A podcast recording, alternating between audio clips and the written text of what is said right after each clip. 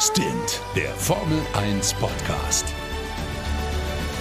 Mit Sebastian Fenske und Florian Wolzke. Ja, moin, meine Lieben, und herzlich willkommen zu Stint, dem schnellsten Formel 1 Podcast Deutschlands. Wie immer, sonntags kurz nach den Rennen. Es ist endlich soweit. Das Jahr 2023 ist angebrochen. Wir reden wieder über Formel 1. Die neuen Autos sind da. Es ist viel passiert. Wir müssen viel reden. Und wenn ich von wir spreche, dann grüße ich hier aus Berlin, im fernen, fernen München, meinen kongenialen Kollegen Florian Wolzke. Basti, mein Lieber, ja, finally, endlich äh, wieder Formel 1. Jetzt war echt eine lange Durststrecke. Also, wenn du überlegst, ich habe vorhin noch mal reingeguckt, äh, unsere Saisonabschlussanalyse, die war tatsächlich dieses Jahr sogar, also letztes Jahr, Ende November.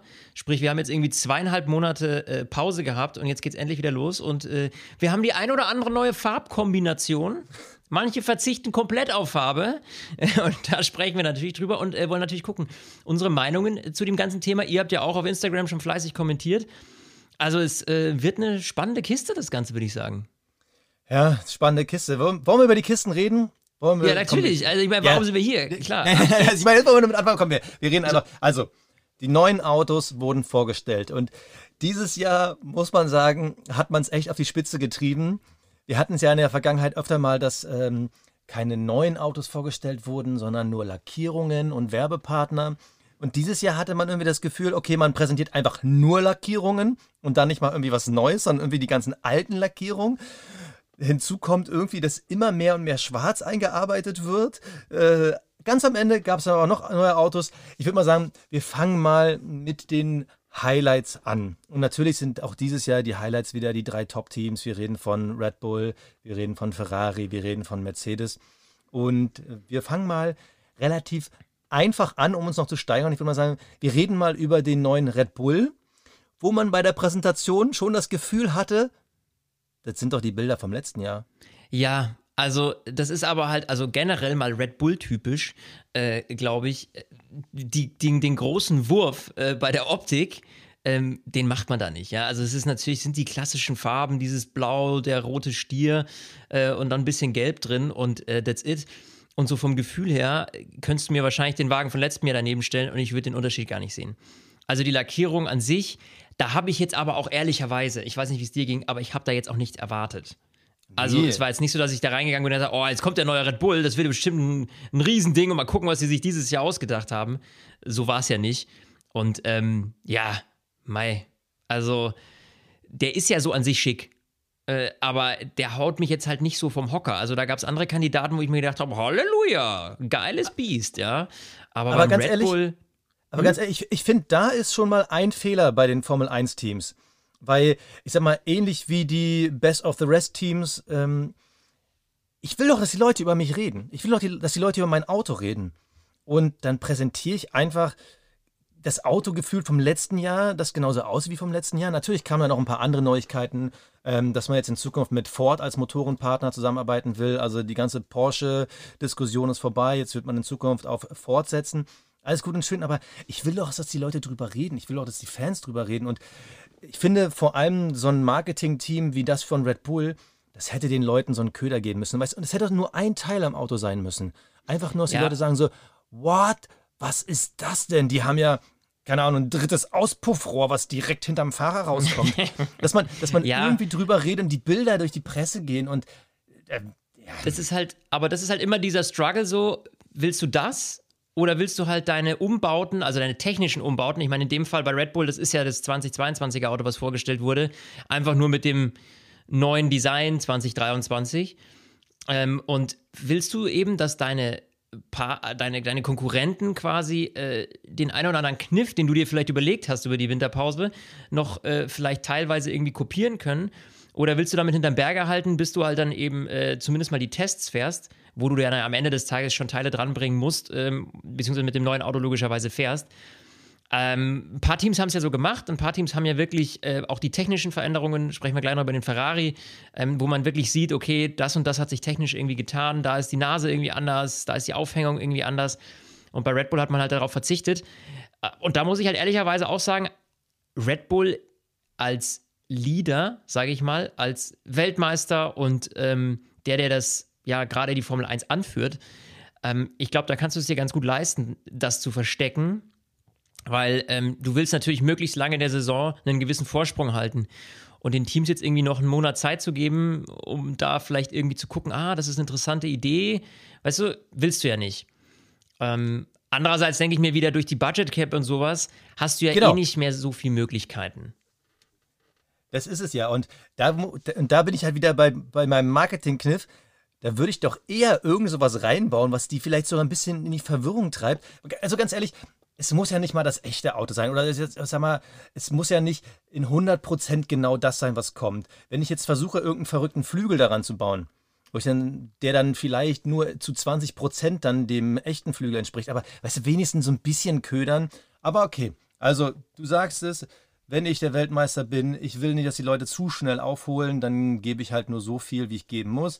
Okay, ist halt so. Was ich aber interessant finde, ist, wenn wir uns die anderen Teams, die dahinter kommen, anschauen. Das heißt, wir gucken uns den, den Haas an, wir gucken uns den ähm, Alpha Tauri an, wir sehen den Williams, wir sehen den McLaren und natürlich ähm, den, den Alpha. Da hat man schon das Gefühl, okay, in Sachen Abgucken hat man letztes Jahr eigentlich oder äh, jetzt zu diesem Jahr nur auf Red Bull geguckt. Also du siehst ja, bei gut, jedem dieser Alpha, Teams. Bei, beim Alpha Tauri ist es ja auch das Auto vom letzten Jahr. Also da lässt sich jetzt auch noch nicht so viel rauslesen.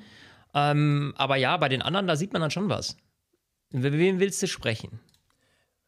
Also äh, mein persönliches optisches Highlight in Sachen Veränderung ist der Alfa Romeo. Also, weil die haben ja in ihrer Präsentation auch so einen relativ verrückten Unterboden vorgestellt, der so wie so 100 kleine Flügelchen ist. Ähm, ich finde, der hat so ein bisschen das Besonderes auch in der Präsentation gehabt, wo man drüber redet. Und der hat halt auch dieses Muster, dieses, hey, wir haben halt ein bisschen mehr Schwarz reingebracht. Der sieht auf jeden Fall von der optischen ja. Veränderung am besondersten aus, weil da hat man wirklich sich hingesetzt und gesagt, okay, wir müssen irgendwie was machen. Ähm, der Alpha, ich finde ihn sehr schön und ich bin ehrlich gesagt sehr gespannt. Gebe ich dir vollkommen recht. Der Alpha ist auch, also wenn man sich so durchklickt, ist zwar nicht mein Highlight, sage ich jetzt mal, ja, äh, aber der hat sich deutlich posit ins Positive verändert. Ja, also wir können jetzt natürlich noch nicht über Performance sprechen. Das äh, übrigens schon mal kleiner kleiner Teaser. Das natürlich nächste Woche Sonntag. Dann kommt unsere große äh, Saison äh, quasi Startanalyse. Dann schauen wir, okay, wie lief das Ganze bei den Tests, wer hat wie abgeschnitten. Dann wird es richtig spannend. Äh, heute geht es um die Optik und da ja, der ist schon sexy. Hat schon was. Also der, Böse der auf jeden Romeo. Fall. Also ja. ich, ich, ich würde ihn mir als Modellauto auf den Schreibtisch stellen. ja.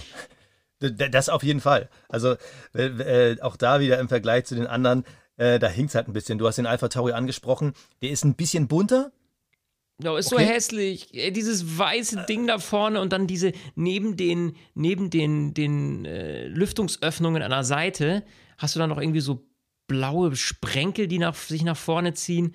Also der Alpha Tauri ist ja todeslangweilig. Ich finde ja immer, wenn so Autos so, so, so viel Weiß haben, dann langweilen die mich. Ah, okay, zu viel weißt Weiß. Weißt du, was ich meine? Ja, aber ich, also ich finde komplett weiß schon wieder geil. Also ich erinnere mich da an den, äh, an Braun GP damals. Ähm, die fand ich ja nicht schlecht. Die haben ja ein relativ helles Auto gehabt, wo du halt auch mal ein bisschen Details siehst. Ähm, wir kommen ja gleich nochmal auf die Diskussion mit den ganzen Schwarzanteilen, aber ich finde halt, äh, wenn man auch ein bisschen was von der Technik sieht, dann macht es das Ganze ein bisschen spannender, auch zum Zuschauen, weil man sich dann halt schon fragt, so, ah, okay, was ist da, was ist da nicht. Aber na klar, hier ist das das Weiß, das läuft halt ein bisschen über die Nase, da siehst du natürlich nichts. Ich finde, ähm, die Kontraste sind zu krass, also dieses, dieses Rot, ähm, da ja. ist mir auch zu viel drin. Also der wirkt total unharmonisch und das finde ich halt in der Hinsicht auch komisch, weil der Alpha Tauri, wir wissen ja, das ist ja die Modemarke von Red Bull. Die übrigens, äh, ich, ich habe nochmal reingeklickt, sehr, ist ja ganz schön teuer, ne? Also Holla die Waldfee, ich, ich, also ich bin jetzt nicht aber der ich, Oberstylo. Äh, jetzt mal ganz kurz, das, ist jetzt, das hat jetzt gerade nichts mit der Formel 1 zu tun, aber kannst du es irgendwie nachvollziehen? Also ich will jetzt hier nichts Schlechtes über Nein, Tauri sagen, aber das ist halt so, also gut, das ist jetzt einfach Geschmackssache. Also mein Style ist es halt null. Ähm, ja, aber ich denke mir dann so, aber dann, also dann ist aber auch das Auto, wenn das nicht stylisch ist, ist das dann ja. eine gute Werbung für Klamotten? Also, keine Ahnung, ich kenne auch niemanden, der ja, Alpha Tauri trägt. Ich habe noch nie. Du bist natürlich aufgrund des Sponsorings halt gehandicapt. Du musstest dieses Rot halt reinbringen wegen dem neuen Sponsor. Aber, äh, und dann hast du halt vorne noch am Flügel so ein bisschen Orange mit drin. Und dieses Orange und Rot, das beißt Ja, sich halt Todes. Brutal. Also, ne, das ist so. Pff. Ja, Mai, aber da siehst du halt, dass du natürlich, ich glaube, wenn sie sich aussuchen könnten, würden sie es anders machen, aber äh, Sponsoring ist Sponsoring. Ähm, wir wissen ja auch ähm, bei BWT, äh, die, die rosa Livery, da lässt sich auch über, drüber streiten, ob das jetzt Das irgendwie cool ist oder cool. nicht. Ähm, ja, eben, aber da gab es ja auch damals viel, oh, komplett in rosa und das im Formel 1-Auto. Da gab es ja auch viel Discussions, als es das erste Mal kam. Mittlerweile finde ich es auch ganz lässig, aber weil es halt irgendwie eine Farblinie ist. Aber orange und rot auf einem Auto, dann blau-weiß, das ist so, da ist irgendwie so alles drauf, was die Palette so hergibt. doch, aber dann lass uns doch gleich mal die Thematik mit den schwarzen Teilen vorziehen. Also auch das wurde bei Instagram viel diskutiert. Ähm, worum geht's? Wir sehen an den Autos immer mehr schwarz, schwarze Elemente. Ähm, teilweise ist die Lackierung relativ schwarz gehalten. Bei dem Mercedes reden wir gleich nochmal drüber, der ist komplett schwarz geworden. Worum geht's da? Na klar, es gibt halt ähm, dieses Jahr wieder ähm, eine Gewichtsuntergrenze. Und natürlich wollen die Teams so leicht wie möglich sein, weil ein leichtes Auto bringt Performance. Und letztes Jahr waren halt viele Autos noch schwer, beziehungsweise deutlich über der Gewichtsgrenze. Und man hat halt dieses Jahr angefangen, halt Lack runterzunehmen und viel mehr Teile in halt Carbonoptik zu lassen. Und das sehen wir an jedem Auto. Alle Autos sind einen Ticken schwarzer geworden. Wir sehen den Haas, der ist mittlerweile zur Hälfte schwarz. Wir sehen ähm, bei dem Alfa Romeo, der ist zur Hälfte schwarz. Wir sehen bei McLaren, Ferrari, bei Aston Martin immer mehr schwarze Elemente. Das heißt, die Flügel ähm, vorne an den äh, Lufteinlässen, natürlich der Unterboden. Wir sehen hinten am Heckflügel, wir sehen immer mehr schwarz. Und das hat eben für Diskussionen gesorgt, weil die Autos sich halt immer ähnlicher werden. Natürlich haben wir noch relativ viele Unterschiede. Aber eigentlich, wenn du clever bist, machst du es so wie Mercedes und machst einfach das komplette Auto schwarz, dann hast du diese Problematik mit dem Gewicht weg. Ja, und soll ich dir was, Was- sagen? Ja? Was Mercedes geschafft hat, ist, dass dieses Auto einfach so geil aussieht. Ja, aber, aber ein Moment, ne? Also, Mercedes hat ja einen kla- klassischen Cliff gemacht, beziehungsweise zwei. Sie haben einmal gesagt, so, ey, wir machen es so wie in unserer Geschichte. Wir sind ja damals Silberpfeile geworden, was übrigens nicht ganz so genau stimmt. Silberpfeile geworden, weil damals ja wegen der Gewichtsreduzierung man den Lack Ja. vorne im Rennen weggemacht hat und dann war das Auto halt Aluför, äh, Alufarben und deshalb Silberpfeil. So. Was wäre, also, also das ist der eine Kniff und der andere ist natürlich, weil man vor zwei Jahren schon in komplett schwarz gefahren ist, damals noch, ähm, um sich für die Black Lives Matters Bewegung zu positionieren. Aber Mercedes hat ja nicht das Monopol auf Schwarz. Was wäre eigentlich gewesen, wenn ein anderes Team gesagt hätte, oh ja, stimmt, wir müssen ein bisschen Gewicht einsparen, wie wäre es denn, wenn wir das komplette Auto schwarz machen? Also Mercedes hatte Glück, dass sie noch die Ersten waren, aber wir sehen zum Beispiel den Haas, der ja zur Hälfte schwarz ist. Was wären gewesen, wenn Haas, die ja auch schon mal komplett schwarz waren, äh, wenn wenn die das auch gemacht hätten? Dann hätte die Formel 1 ein Problem, weil die Autos würden sich dann alle immer mehr und mehr Ja. ähneln. Und Mercedes hatte halt Glück, dass sie noch First Mover waren, aber stell dir mal vor, der Haas wäre komplett schwarz rausgekommen. Was hätte dann Mercedes gemacht? Also man hätte schon irgendwie reagieren müssen, weil man braucht ja auch diese Marketingfläche. Ja, ich finde das- Schwarz das- halt nicht cool. Das geht natürlich nicht. Auf der anderen Seite, ich glaube, wenn es um Farben und Sponsorings geht, glaubst du nicht, dass die sich untereinander vielleicht doch mal kurz anrufen und sagen, Leute, wir wollen ja nicht, dass der Haas so aussieht wie wir und umgekehrt. Was habt ihr denn so geplant dieses Jahr? Naja, pass auf, wir haben aufgrund von Sponsoring machen wir es so und so. Naja, gut, dann machen wir es vielleicht so und so. Also ich könnte mir schon vorstellen, dass man sich dann ein Stück weit abspricht. Weil natürlich, Glaube ich nicht. glaubst du nicht? Naja, das Ding ist, du willst ja, guck mal, du bist jetzt Haas, ich bin, ich bin Williams. So, mir ist doch Wurst, was du machst. Ich will maximale Performance in meinem Auto haben. Und dann äh, hau ich lieber den kompletten Lack runter, äh, um dann ein bisschen Gewicht zu sparen und mehr Performance zu kriegen. Und wenn du dann anrufst und sagst, ja, du, wir fahren aber auch schon schwarz, sind in der Vergangenheit auch gefahren, ist doch, ist doch nicht mein Problem. Ja, gut, aber du musst ja auch überlegen, dass äh, das dann für den anderen, der First Mover sozusagen, ja genauso ein Struggle ist. Also, Ja, du hast ja klar. damit auch keinen Benefit. Wenn jetzt einer genauso aussieht wie du, dann ist es halt saudämlich. Also, dann nervt dich das doch auch. Sprich, dann wird man sich verständigen und sagen, pass auf, okay, dann einigen wir uns hier und da drauf, ja. Ich kann mir halt vorstellen, dass zum Beispiel bei Haas, du hast halt auch durch, durch, durch MoneyGram da als Sponsor, hast du dieses Rot im Logo, deswegen packst du das halt da rein.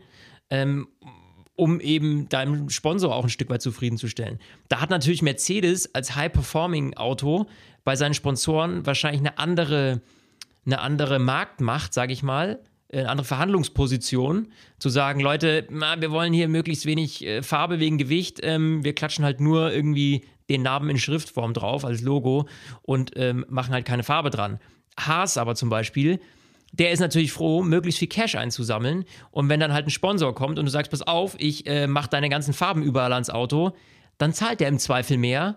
Ähm, beziehungsweise bleibt dir vielleicht auch länger erhalten. Also weil du nicht diese starke Position hast als Team, was irgendwie im letzten Drittel rumfährt.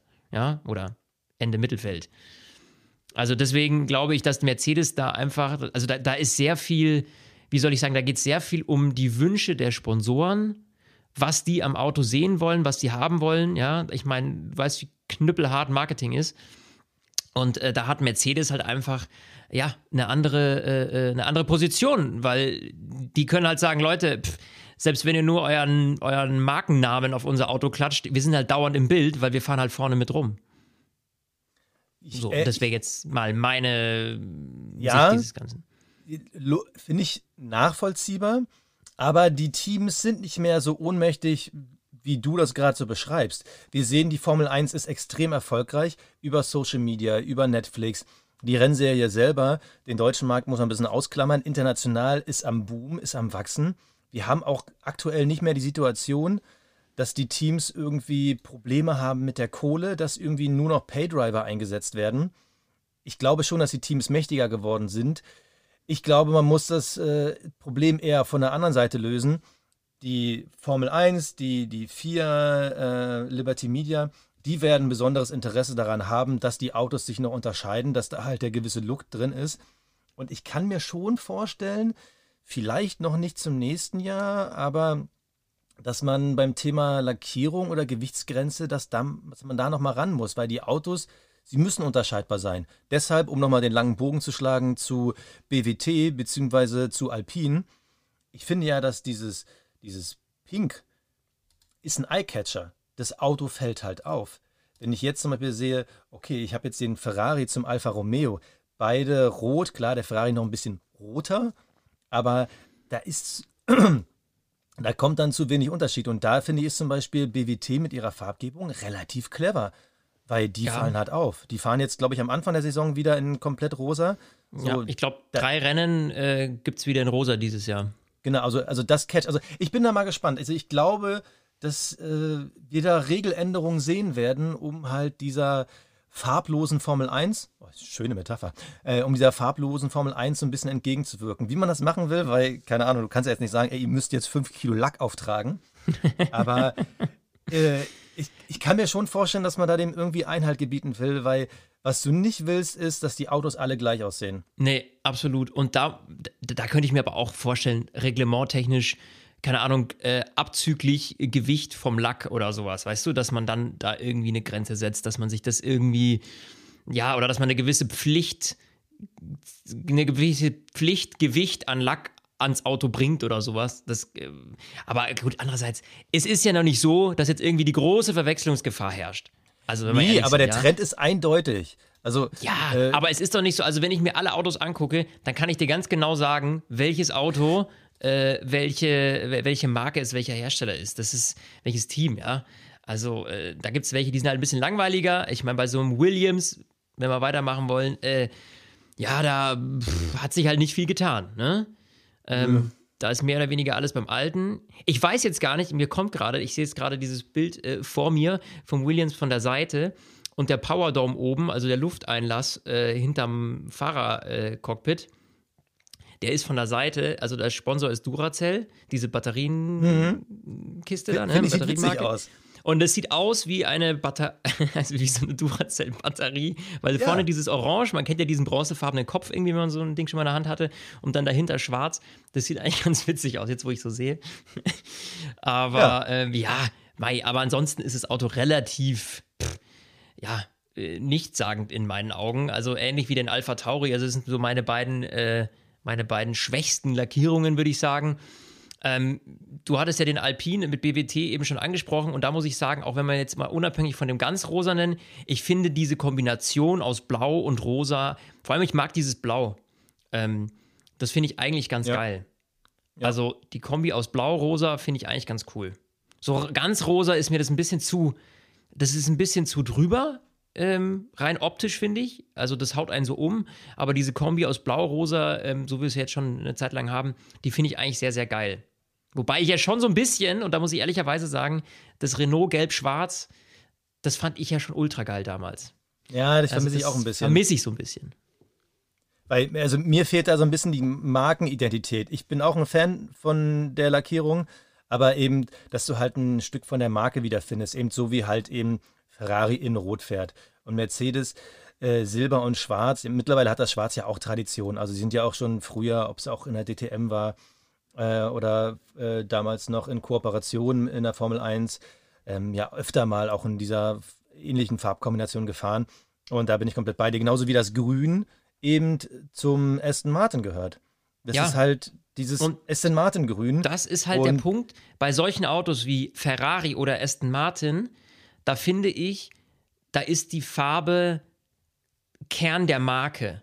Ja, klar. Ja, also das sehe ich jetzt bei Alpine. Ja, die haben ihr Blau, aber das ist jetzt nicht so, so eine, ich sag mal, das ist ja keine so starke Marke wie am Ende äh, Aston Martin optisch, wo jeder weiß, ah gut, dieses British Racing Green irgendwie, das hat man da, genauso wie man irgendwie ähm, äh, bei Ferrari das Rot hat. Ja, also stell dir mal vor, ein Ferrari wäre plötzlich orange.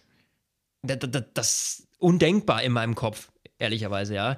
Und deswegen habe ich jetzt auch bei Aston Martin nicht erwartet, dass das irgendwie zum Beispiel äh, sich komplett wandeln wird. Ich finde den Wagen nicht schlecht, aber ja, also auch ein bisschen mehr Schwarzanteile von der Seite her gesehen. Ich finde, sie sind auch, das sieht man beim Aston Martin, weil ich glaube, beim Aston Martin ist es nicht das Auto vom letzten Jahr, sondern tatsächlich der aktuelle, genau. Mhm. Und da sieht man auch, dass dieser, diese Monster-Seitenkästen, äh, diese, diese LKW-Kisten, die wir da gesehen hatten, ne, äh, letztes Jahr, die haben ja dann über das Jahr auch sich schon ein bisschen verändert. Das ist Gott sei Dank ein bisschen zurückgegangen, ja. Also da hat man schon die eine oder andere Veränderung am Wagen äh, wahrgenommen. Welche da noch kommen bis zu den Tests, müssen wir jetzt noch ein paar Tage abwarten. Bin ich auch sehr gespannt. Aber bei Aston Martin, da muss es jetzt ja eigentlich irgendwie mal bergauf gehen. Also über, wie gesagt, Performance sprechen wir nächste Woche. Ich hätte jetzt schon so, so dieses Bedürfnis danach, aber also, da müssen wir so also ein Fernando, Fernando Alonso hat gesagt, dass der Stroll, das ist einer, der hat das Potenzial, Weltmeister zu werden.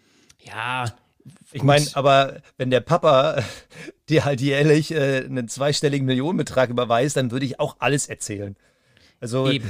das ist, äh, aber finde ich interessant, dass er einfach so einen raushaut. Also, ja klar, der Lance, der hat das Potenzial Weltmeister. Ja, ja klar. Hey, was sollst ja. du denn auch da sagen? Weil das kommt ja auch immer darauf an, wie wurde die Frage vom Journalisten gestellt. Glaubst du, dass mhm. äh, Lance Stroll das Zeug zum Weltmeister hat? Was soll er darauf Erzähl antworten? Nö, oder was? Also.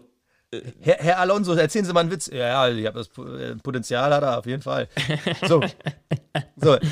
Ja, der wenn McLaren Auto irgendwann mal übermächtig wird, dann traue ich es ihm auch zu. Aber bis dahin, ähm, ne, erstmal. La Lass uns mal kurz noch den McLaren angreif äh, angreifen. Angreifen? Äh, Ey, so anreißen. schlecht ist der jetzt nicht, ja, also. Nee, aber ich, ah, dieses bunte Ding und dass man irgendwie dieser Google Chrome Browser, der da äh, auf den Radkappen drauf ist, äh, Nee. Mh. Hm. Ja, es ist halt, also es ist, genau, es ist halt sehr viel Kuddelmuddel, ja. Du hast schwarz, du hast orange, du hast blau, du hast dann gelb, äh, weil das ja in diesem Chrome-Logo drin ist. Ja, Mai, aber auch viel schwarz. Also das, was du ja vorhin gesagt hast, ne? Ja. Auch da äh, in Teilen viel schwarz. Ja, mal gucken, wo sich die Kiste hinentwickelt. Ich sehe schon dann irgendwann einen Mechaniker irgendwie mit, mit, mit Lacklöser vor irgendeinem Rennen Klar abschmirgeln. Also mal gucken, wie sich das über die Saison äh, entwickelt. Aber an sich äh, finde ich jetzt kein hässliches Auto oder so. Wir haben bei den ganzen anderen Teams, äh, ich habe es ja vorhin schon angedeutet, wir sehen halt äh, von der Form her, sie sind ein bisschen schmaler, die Seitenkästen ziehen sich hinten mm, nochmal ein bisschen runter, dass die Luft unten über den Boden strömt. Es ist halt alles ein bisschen Nachbau vom Red Bull. Wir sehen bei einigen, die versuchen so ein bisschen Richtung Motorabdeckung, ähm, die haben da so ein bisschen breiteren Ansatz gewählt wie Ferrari letztes Jahr, die ja mit ihrer Skirampe da ein sehr verrücktes Design gemacht haben, was aber auch funktioniert hat. Dieses Jahr, wie gesagt, alle nähern sich dem Red Bull an, außer eben Ferrari und Mercedes. Die versuchen halt ihre alte Strategie weiter zu verfeinern, was ich toll finde, um erstens den Unterschied zu haben und zweitens, weil es ja am Ende des Tages dann trotzdem ja ein Kampf ist, wer hat die beste Idee? Ja, der Ferrari ja, hau ja. mal raus, dann antworte ich darauf. Also der Ferrari gefällt mir ehrlich gesagt sehr, sehr gut. Wie, vor allem, weil ich das Gefühl habe, man ist da wirklich ein bisschen radikaler gewesen. die Lufteinlässe, alles ein bisschen schmaler. Wir haben zusätzlich noch so senkrechte Lufteinlässe, ähnlich wie beim Mercedes äh, mit deren Zero Pod. Da hat man eine kleine Lösung gefunden. Hinten raus das, ähm, ist man ein bisschen breiter. Wir sehen Veränderungen in den Aufhängungen. Also es ist, finde ich, eine starke Weiterentwicklung vom letzten Jahr. Man hat ganz klar bei der Pressekonferenz, die ich übrigens ein bisschen übertrieben fand, aber okay, ähm, da hat man in Maranello dann so eine Tribüne mit so Klatschfans zusammengesammelt, die dann alle die ganze Zeit, hey, super und äh, äh, ganz toll. Und Leclerc, ja, der hat gewungen, ey, wir rasten total aus. Und oh, Münzwurf, welcher darf die ersten zwei Runden fahren? Wer fährt die zweiten drei Runden? Und äh, hier ein Späßchen, da ein Späßchen. Und das ist so, ja, okay, äh, besser als eine digitale Vorstellung, aber vielleicht einen kleinen Ticken drüber. Äh, auf jeden Fall, ähm, da haben sie das Ding ja auch direkt auf die Straße gelassen. Und da hatte man schon das Gefühl, so, der wirkt stabil. Also der wirkt auf jeden Fall wie eine interessante Weiterentwicklung. Und man sieht halt vor allem da gefühlt an jedem Teil wurde was gemacht. Und das gefällt mir, weil Ferrari, glaube ich, viel zu tun hat. Ja. Die waren zwar vorne mit dabei, aber sie hatten so viele Baustellen, trotz des Erfolges. Ähm, ja, deshalb finde ich es ja gut, dass sie halt nicht einfach kopiert haben, sondern wirklich weiterentwickelt haben. Richtig, und sie hatten ja vor allem, das große Ferrari-Problem war, äh, war eigentlich zwei große Baustellen. Das eine war die Balance, über die sich die Fahrer dauernd beschwert haben. Und das andere war die Zuverlässigkeit. Und ähm, was ich so mitbekommen habe bis jetzt, hat man wohl auch viel ähm, am Motor verändern können, um eben die Zuverlässigkeit hochzuschrauben, weil man musste ja am Ende der Saison letztes Jahr dann irgendwie die Leistung runterschrauben, damit einem nicht die Power Unit irgendwie noch abraucht und wir hatten ja letztes Jahr dieses ganze Thema mit ähm, Zuverlässigkeitsproblematiken, die dann dafür gesorgt haben, dass es diverse Grids-Strafen gab, was uns ja mega angekotzt hat. Ähm, und äh, ja, und da hat man jetzt, glaube ich, äh, viel gemacht bei Ferrari. Auch an der Nase hat man viel verändert. Die ist jetzt so quasi das unterste Flügelstück vorne an der, am Frontflügel, das schwebt jetzt so unter der Lippe. Also da hat man äh, was verändert. Dann hat man an der Aufhängung was verändert, um eben die Balance besser einstellen zu können.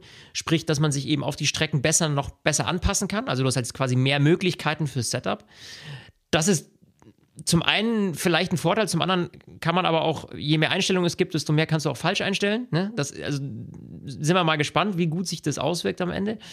Aber du merkst halt richtig, dass der Wagen, dass eben, wie du schon gesagt hast, dieses Ursprungskonzept jetzt einfach verfeinert wurde. Und ähm, ja, also für, Ferrari, die eine komplett andere Philosophie fahren als Red Bull, da jetzt im Winter irgendwie zu versuchen, Red Bull zu kopieren und da aufzuspringen mit einem Budget Cap das ist eigentlich unmöglich. Deswegen ist es, glaube ich, auch der einzig richtige Schritt zu sagen, okay, wir versuchen unser Konzept, was ja, was ja nicht schlecht war erstmal, ja, so zu verfeinern, dass wir irgendwie Performance finden, konzentrieren uns auf die Teile, die wir irgendwie gut verändern können. Und das haben sie gemacht und da sind wir mal gespannt, wie das dann läuft. Bei Mercedes, ähm, da finde ich schon, dass sich deutlich was verändert hat. Also das war ja letztes Total. Jahr so ein bisschen, das war ja wie so eine, das war ja wie so ein Carbon-Kondom, was man irgendwie sich übergestülpt hat, so gefühlt. Du hast ja überall irgendwelche Dellen und Beulen gehabt, äh, weil man versucht hat, irgendwie so eng wie möglich zu bauen. Wow! Wow, was, was, was war das denn bitte? Was?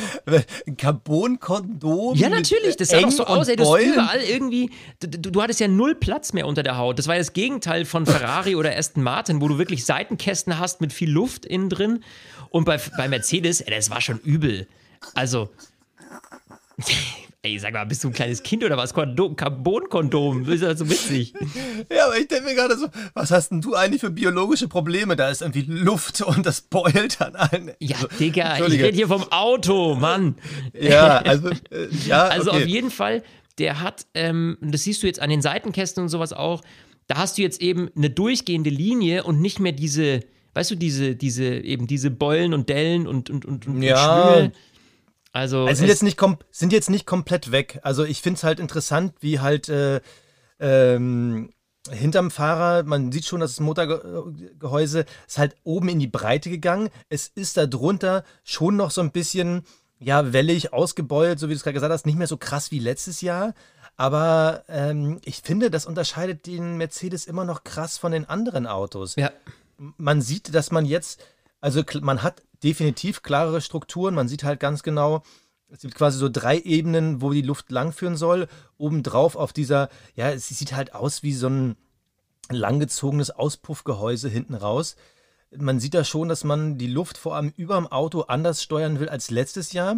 Wahrscheinlich, weil man eben das Problem hatte, dass zu viel Luft nach unten auf den Unterboden gedrückt hatte, dadurch da halt das äh, Vibrieren, Bouncing, äh, whatever passiert ist. Man sieht halt schon, dass man jetzt die Luft definitiv über andere Wege leiten will. Was ich aber interessant finde, ist, ich hätte einen radikaleren Umbau erwartet. Also, dass die bei diesem ja, Zero Sidepod äh, Modell bleiben, habe ich ehrlich gesagt nicht erwartet. Ja, ich, aber das ist halt vielleicht auch die Folge des Budget Caps. Also ich glaube wirklich, ja. wenn du dich mal für eine Strategie entschieden hast und das dann komplett umzubauen und dann aufzuholen auf ein Team, was eine Strategie schon seit einem Jahr fährt, ist, glaube ich, wahnsinnig schwer. Und ich glaube, da musste man sich auch bei Mercedes entscheiden, folgen wir unserer Philosophie, können wir mit unserer Philosophie, die wir fahren, noch Potenzial finden, das vielleicht unseren Weg konkurrenzfähiger macht? Und ich glaube, also wenn es einer kann, dann ist es Mercedes. Also ganz klar. Ähm, und äh, ja, die werden auch dieses Jahr ähm, strategisch äh, vielleicht äh, ein Stück besser werden. Ich weiß nicht, James Vowles hat jetzt andere Aufgaben. Ähm, da können wir gleich nochmal kurz drüber reden. Aber ähm, ja, also stell dir mal vor, der Mercedes sieht jetzt plötzlich aus wie der Red Bull. Und man würde jetzt alles das kopieren. Mercedes schafft es vielleicht auch so und Ferrari genauso. Also ich, ich bin echt gespannt. Also bei Ferrari war es ja wirklich einfach diese Thematik, vor allem ähm, diese Konstanz irgendwie auf die Strecke zu bringen, ähm, dass nicht dauernd irgendwas irgendwo kaputt geht, Power Unit etc., wenn man das hinkriegt. Mercedes war ja recht gut. Ähm, der hatte halt am Anfang diesen Struggle mit diesem Bouncing.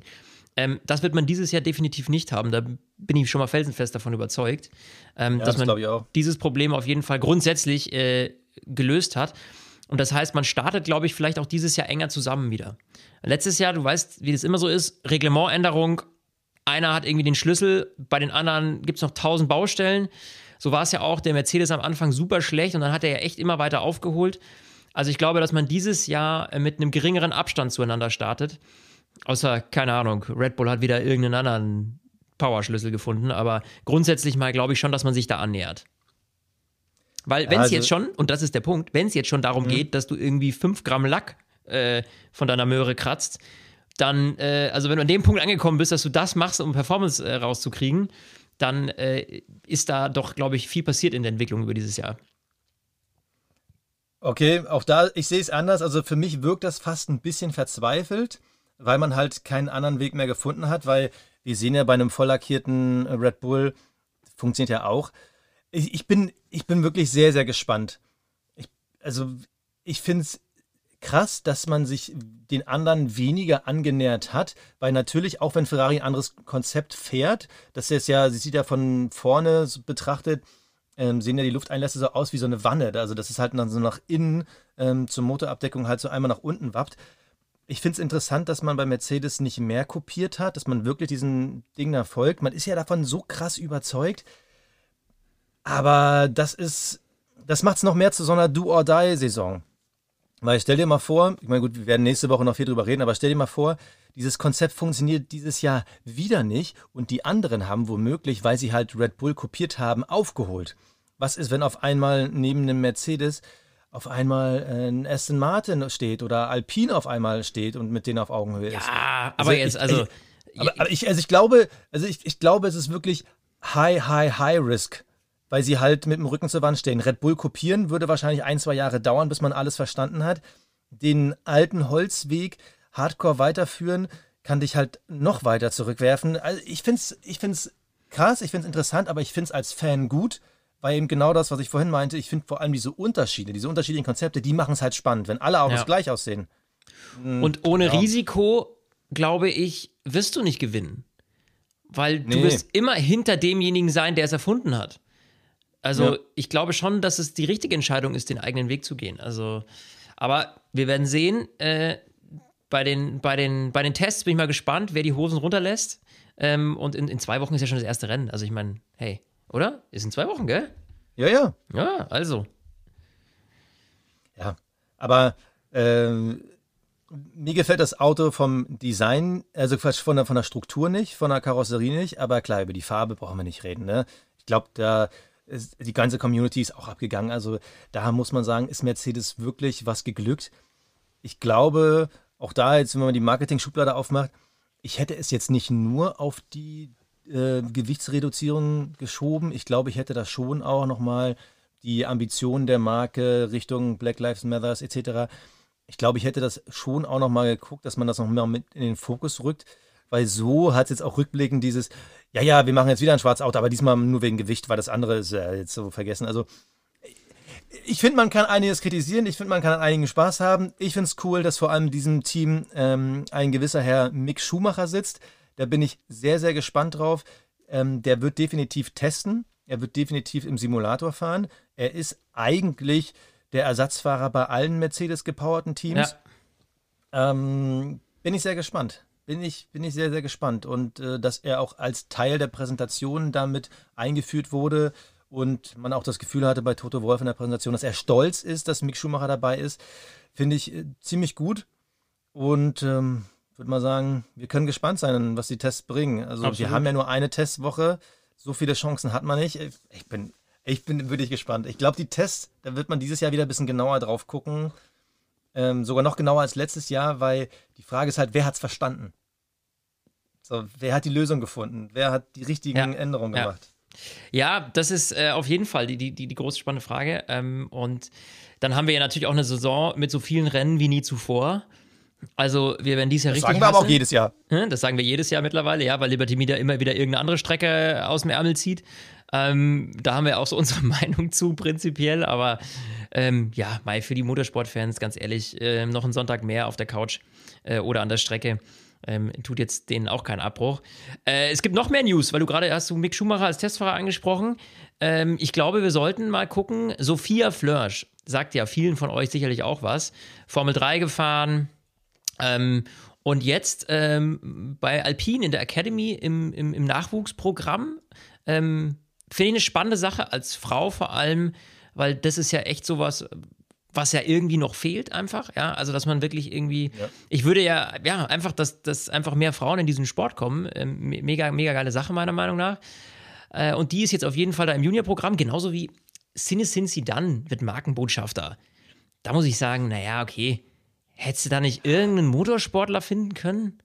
Nur weil er Franzose ist und Sportler gewesen ist, okay, aber also, was verbindet Sinne dann mit der Formel 1? Habe ich ja. noch nicht so ganz überrissen man hat auch das Gefühl, so da ging es eher um Kohle als um äh, ja. Prestige. Aber ja, du, du sprichst es an, Sophia Flörsch. Ähm, vor allem für uns als Deutsche spannend. Ähm, es wird, ich finde, sehr aufregend äh, zu beobachten, wie sie sich in der Formel 3 schlägt, weil wenn du schon mal in der Academy bist von Alpine, dann nochmal, ich weiß nicht, ist, einen Schritt zurück kann man gar nicht sagen. Also Sophia Flörsch ist ja Formel 3 gefahren, dann ist sie in die äh, europäische Le Mans-Serie gewechselt, ist 24-Stunden-Rennen gefahren, ähm, ist kurzzeitig äh, DTM gefahren, äh, geht ja. jetzt quasi einen Schritt zurück, weil sie halt in der Formelserie nach vorne kommen will. Ähm, dann wiederum so einen Partner zu haben wie Alpine ist, glaube ich, eine ziemlich gute Voraussetzung. Und wenn du nur die Zutaten anguckst, wenn sie es schaffen sollte, dieses Jahr eine sehr, sehr erfolgreiche Formel-3-Saison zu fahren, ich sage jetzt mal unter die Top 3, vielleicht Top 5 zu kommen, dann könnte das schon Potenzial haben, dass man ihr die Chance gibt, nächstes Jahr auf ein Formel 2 Cockpit, also quasi direkt die Liga drunter, weil man dann wirklich sagt, ey, du hast das Umfeld, du hast die Chance, du kannst dir testen und so. Also das könnte sehr spannend sein. Ich glaube, das halt, wird wirklich es ist halt noch ein langer Saison Weg. für sie. Weil es ist halt noch ein langer ja. Weg. Ich meine, du, sie muss jetzt, um wirklich Formel 1 ready zu sein, sie muss jetzt in der Formel 3 äh, äh, performen und sie muss dann auch in der Formel 2 performen. Also, ja. das sind noch quasi, also, das ist jetzt nicht so, dass wir die nächstes Jahr in der Formel 1 sehen werden. Ganz sicher nicht. Sondern nee. äh, da muss jetzt wirklich Leistung her. Da bin ich echt gespannt. Also, ich werde das auch äh, weiter auf jeden Fall verfolgen. Ich finde, das ist ein sehr, sehr spannendes Thema. Und äh, ja, an sich eine äh, ne, ja, spannende Kiste. Ah, apropos spannende Kiste. ja, es kommt jetzt. also, wir sprechen ja auch als Fans, aber auch die, die Formel 1 Community, wir reden ja seit Jahren darüber, die Formel 1, sie ist qualitativ besser geworden. Wir haben vorhin schon gesprochen, finanziell, die Formel 1 wird besser. Sie ist marketingtechnisch besser aufgestellt. Ähm, sie wächst, die, die Fanbase wächst. Und natürlich macht das die Formel 1 interessant. Die letzten Jahre haben wir schon gesehen, dass der VW-Konzern rein will mit äh, Audi und Porsche. Porsche hat nicht geklappt, Audi wird halt jetzt kommen. Dann sehen wir jetzt, Ford kommt äh, zu Red Bull. Und natürlich wollen jetzt ein paar Teams rein. Und da ist genau dieses große Thema in der Winterpause gewesen. Ich nenne es mal den Fall Andretti. Ja, also Mario Andretti, so. Andretti Motorsports, das sagt euch wahrscheinlich äh, oder vielen von euch sicherlich was. Die sind ja super erfolgreich in den USA und ähm, ganz bekanntes langjähriges Motorsportteam. Und ähm, ja, jetzt äh, sagt man natürlich in der Formel 1, naja, aber Moment mal, wenn wir denn jetzt dann ein Team mehr haben, sprich elf Teams, dann wird ja am Ende des Jahres von Liberty Media durch elf geteilt. Natürlich immer in verschiedenen, also je nachdem, ne, wie man gewinnt, äh, also je nachdem, wie gut man in der Rangliste ist, äh, kriegt man natürlich mehr oder weniger. Nichtsdestotrotz müssen ja elf Teams finanziert werden. Sprich, es bleibt am Ende des Tages für alle ein bisschen weniger, wenn da noch ein Team dazukommt. Heißt, und das ist jetzt dieses Argument, Andretti müsste quasi so ein Zugpferd sein, damit die Formel 1 mindestens so viel mehr einnimmt äh, als Andretti am Ende dann, also als ein elftes Team dann bekommen würde an Ausschüttung, damit sich für alle lohnt. Und da sind die Meinungen halt sehr gespalten, weil viele sagen, naja, gut, okay, also wenn wir ungefähr, was haben sie ausgeschüttet? Äh, ungefähr eine halbe Milliarde wurde an die Teams ausgeschüttet. Ja, und ähm, da hat man dann halt so gerechnet und gesagt, naja, okay, äh, selbst wenn Andretti äh, ein Antrittsgeld bezahlt, also du musst äh, äh, Antrittsgeld bezahlen, wenn du in der Formel 1 starten willst, selbst das äh, würde vielleicht nur für die ersten ein bis zwei Jahre reichen, um das auszugleichen, weil dann hast du irgendwann den Struggle, dass du durch elf teilen musst. Und das wollen die anderen natürlich nicht. Also da ist gerade ein großer Streitpunkt. Äh, Finde ich aus Fanperspektive natürlich total dämlich, weil ich, also ich hätte kein Problem mit einem elften Team. Ja, zwei Autos mehr, why not? Äh, hatten wir ja schon mal. Und äh, deswegen, äh, ja, aus Fanperspektive finde ich es mega madig, wenn da jetzt irgendwie so viel Stunk gemacht wird, dass die das nicht schaffen, da reinzukommen. Ähm, weil ich würde mich freuen. Warum nicht?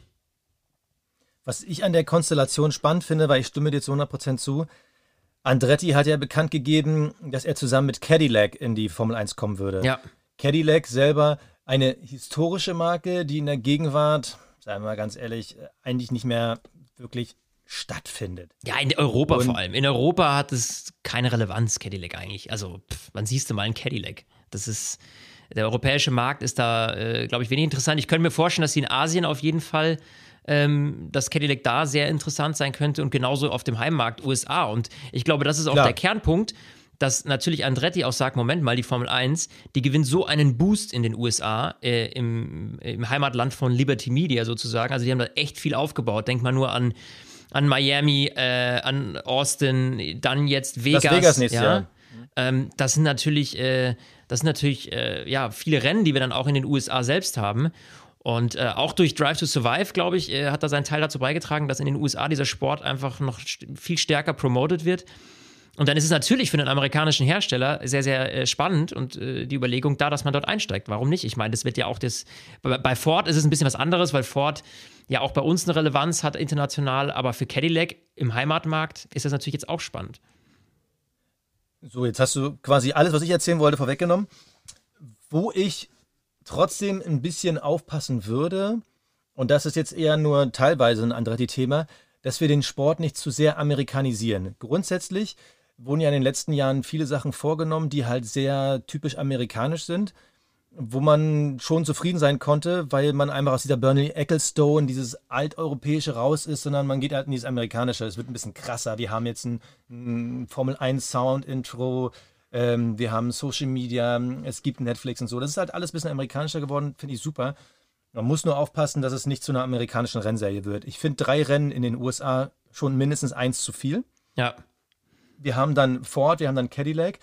Es wird automatisch so sein, wir haben jetzt dieses Jahr mit äh, Logan Sargent ähm, auch einen amerikanischen Fahrer. Es wird auch automatisch so sein, dass äh, allein nur aus werbetechnischen Gründen amerikanische Fahrer auf den Markt drängen werden, die du wiederum in den, den traditionellen europäischen Formelserien gar nicht in der Jugendabteilung so krass hast.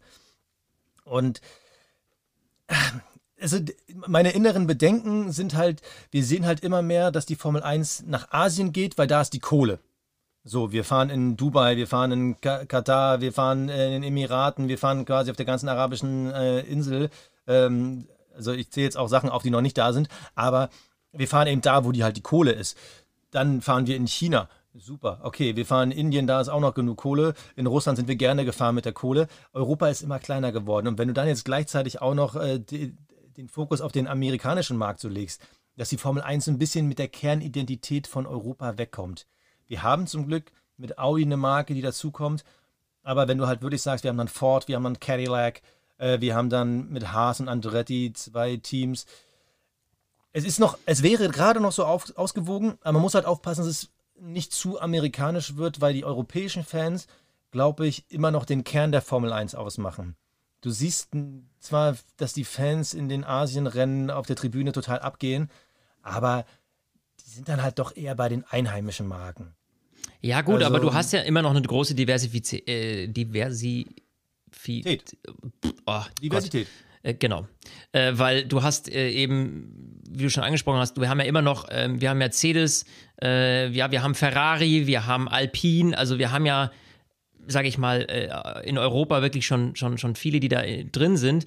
Und äh, selbst wenn jetzt Ford und vielleicht auch Cadillac dazu kommen würde, dann fände ich, dann wäre das nur ein weiterer Schritt zu mehr, ähm, ja, zu einer Internationalisierung. Also ich finde das jetzt gar nicht schlecht, weil ich finde, alles, was der Formel 1 irgendwie gut tut und Aufmerksamkeit erregt, ähm, bringt den Sport weiter, in meiner Meinung. Ähm, weil nur zu sagen, irgendwie, wir bleiben klein, klein bei uns, macht keinen Sinn. Schade, aber da gebe ich natürlich Nein. dir recht. Auf der anderen Seite ist, dass eben Klassiker wie irgendwie ähm, Rennen bei uns auch in Deutschland, ja, also der, der, ja, dem, dem Heimatland des Motorsports, ja, mit Großbritannien zusammen, würde ich jetzt mal sagen, dass da eben nichts mehr passiert in die Richtung. Das finde ich wahnsinnig schade.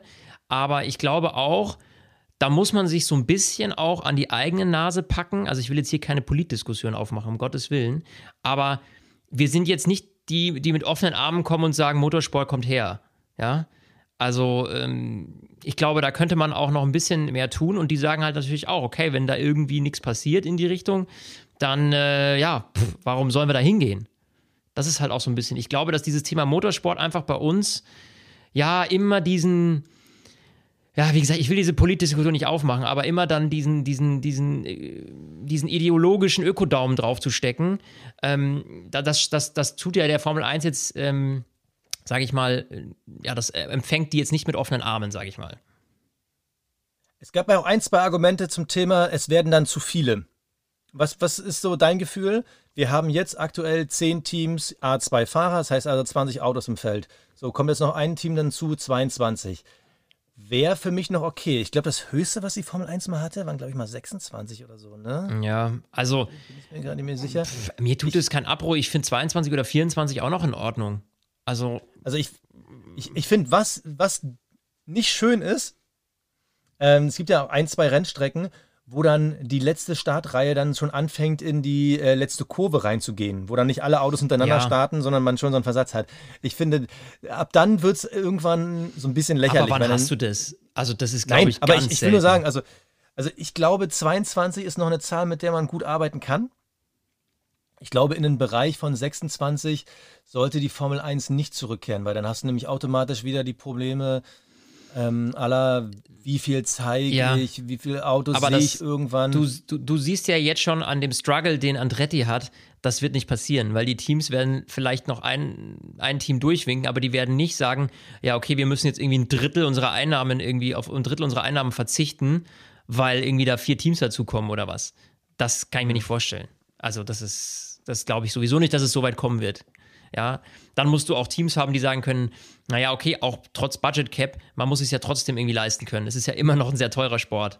Und äh, dementsprechend, also das glaube ich nicht, dass das äh, passieren wird, dass wir jetzt irgendwie plötzlich ähm, ja irgendwie 13 Teams haben oder so.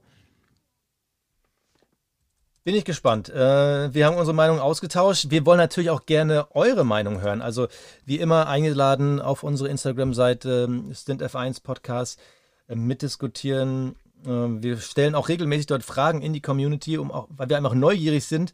Was haltet ihr davon? Ihr könnt uns auch jederzeit anschreiben. Das macht Spaß. Das ist einfach dieser Austausch auch über die Winterpause hinweg. Natürlich waren dann auch die Fragen so, ey, wo seid ihr? Ihr habt da noch ein, ein Vettel-Spezial versprochen, da gebe ich zu. Haben wir nicht geschafft, geht auf meine Kappe. War ein bisschen, ich habe mich mit meiner Renovierung im Haus ein bisschen überworfen, mittendrin ein bisschen doll krank geworden, Krankenhaus. Wir haben es leider nicht geschafft. Die versuchen es so gut wie möglich irgendwann mal nachzuholen. Momentan, es, es, es sollte einfach nicht sein. ja, aber das kriegen wir bestimmt noch Sozusagen, irgendwas kriegen wir noch hin. So, Flo, nächste Woche die Tests. Nächste Woche die Tests. Dann da heißt es Hosen runterlassen. Wer kann was auf der Strecke? Ich äh, freue mich riesig drauf. Und dann hören wir uns äh, am Sonntag mit unserem ersten quasi Performance-Update. Wer steht wo, wen sehen wir wo, unsere große Saisonvorschau inklusive dem Testfazit. Alles nächste Woche Sonntag. Ich freue mich drauf. Basti, mein Lieber, es war mir eine Ehre. Endlich wieder Formel 1. Es wird schön. Bis dann. Stint, der Formel 1 Podcast mit Sebastian Fenske und Florian Wolzke.